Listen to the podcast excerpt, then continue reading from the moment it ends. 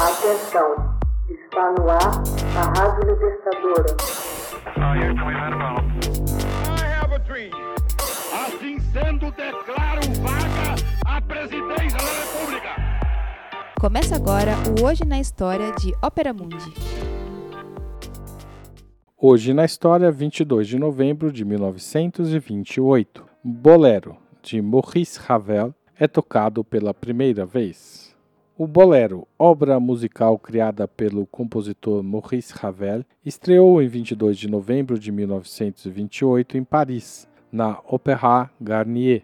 Balé dedicado à bailarina Ida Rubinstein, seu imediato êxito e rápida difusão universal converteram a música não somente na mais famosa obra do compositor, como também num dos expoentes da música do século XX. Ravel pretendia que o balé fosse montado em área externa, com uma fábrica ao fundo, numa alusão a Carmen de Bizet, ópera que admirava.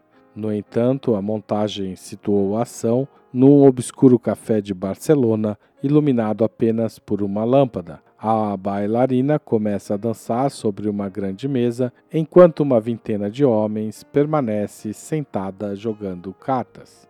Ida Rubinstein representava o papel da bailarina de flamenco numa coreografia sensual que despertou escândalo. O crítico René Chalupit assim a descreveu. Movimento orquestral inspirado numa dança espanhola, se caracteriza por um ritmo e um tempo invariáveis, com uma melodia obsessiva em Dó maior, repetida uma e outra vez, sem nenhuma modificação, salvo efeitos orquestrais, num crescendo que, em extremis, termina com uma modulação em Mi maior e uma coda estrondosa.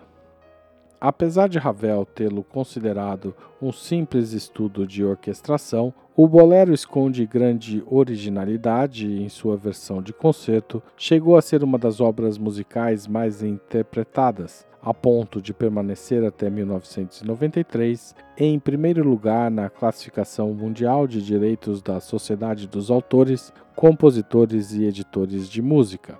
Em 1928, Ravel só compôs o bolero, antes que uma estranha enfermidade o condenasse ao silêncio. Todavia, compôs no ano seguinte obras importantes, como o Concerto para a Mão Esquerda, em 1929 e 30, para o pianista amputado Paul Wittgenstein, o Concerto em Sol Maior, em 1929 a 31, e as três canções de Dom Quixote Dulcinea, de 1932 e 33. A história do bolero remonta a 1927. Ravel acabara de terminar a sonata para violino e piano e firmara contrato para uma turnê nos Estados Unidos e no Canadá. Pouco antes de partir, a bailarina russa Ida Rubinstein encomendou-lhe um balé de caráter espanhol, pois queria montar sua companhia Le Ballet Ida Rubinstein. Pretendia competir com o famoso coreógrafo Sergei Diaghilev.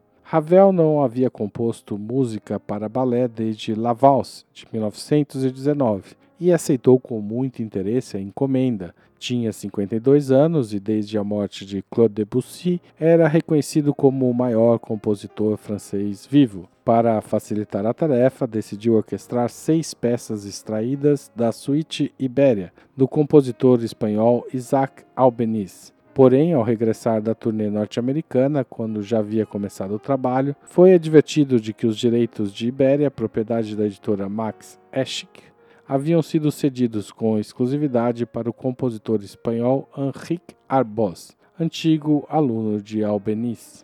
Ravel passara as curtas férias do verão de 1928 em sua cidade de Cibourg, no País Basco francês. Foi então que lhe sobreveio a ideia de somente utilizar um tema e um contratema repetidos, em que o único elemento de variação proviria dos efeitos de orquestração que sustentariam um imenso crescendo ao longo de toda a obra. Foi ao piano e tocou o tema com apenas um dedo. Finalizou rapidamente a peça, a qual deu o nome de Fandango. No entanto, para o ritmo de sua obra, o fandango lhe pareceu uma dança demasiado rápida e o substituiu por um bolero, outra dança tradicional andaluz que suas viagens à Espanha lhe permitiram conhecer. Ravel aceitou, relutante, a montagem de Benoit, porém solicitou a seu amigo Leon Leiritz, o escultor que esculpiu o busto de Ravel que adorna o vestíbulo da Ópera de Paris, que preparasse um outro cenário.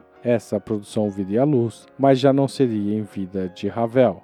O Bolero de Ravel foi gravado pela primeira vez em janeiro de 1930 com a orquestra dos Concerts Lamoureux. Os regentes, que viam na obra um terreno fértil e uma fonte fácil de glória, logo se ocuparam do bolero.